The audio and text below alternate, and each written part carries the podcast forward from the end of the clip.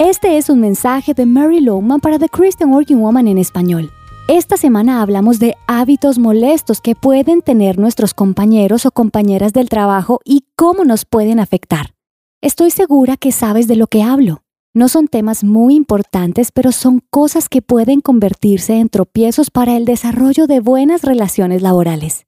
Debemos saber cuál es la mejor manera para responder a un compañero o compañera que tiene un hábito molesto. Y lo más relevante aún es asegurarnos de erradicar cualquiera de nuestros propios hábitos que puedan ser molestos. Entonces, aquí está el tercer hábito molesto, el compañero o la compañera que todo el tiempo tiende a quejarse.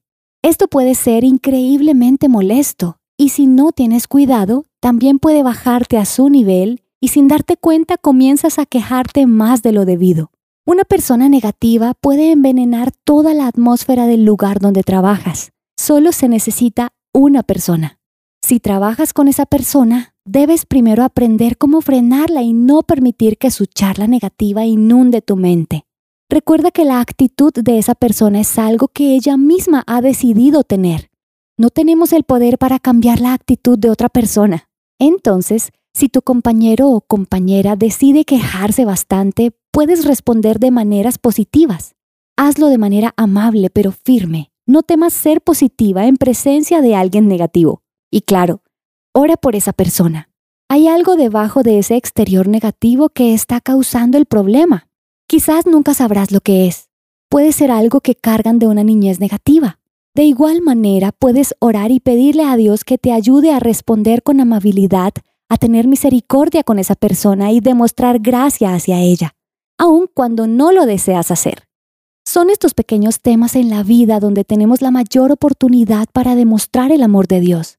Quizás no en palabras o hablando versículos bíblicos, pero simplemente permaneciendo alegre y lleno de paz frente a la actitud negativa del compañero o la compañera. ¿Has pensado en tu propia tendencia a ser negativo?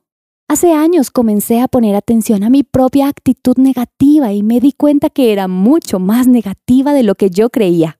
Me escuché decir muchas palabras negativas y comencé a registrar mi propia actitud.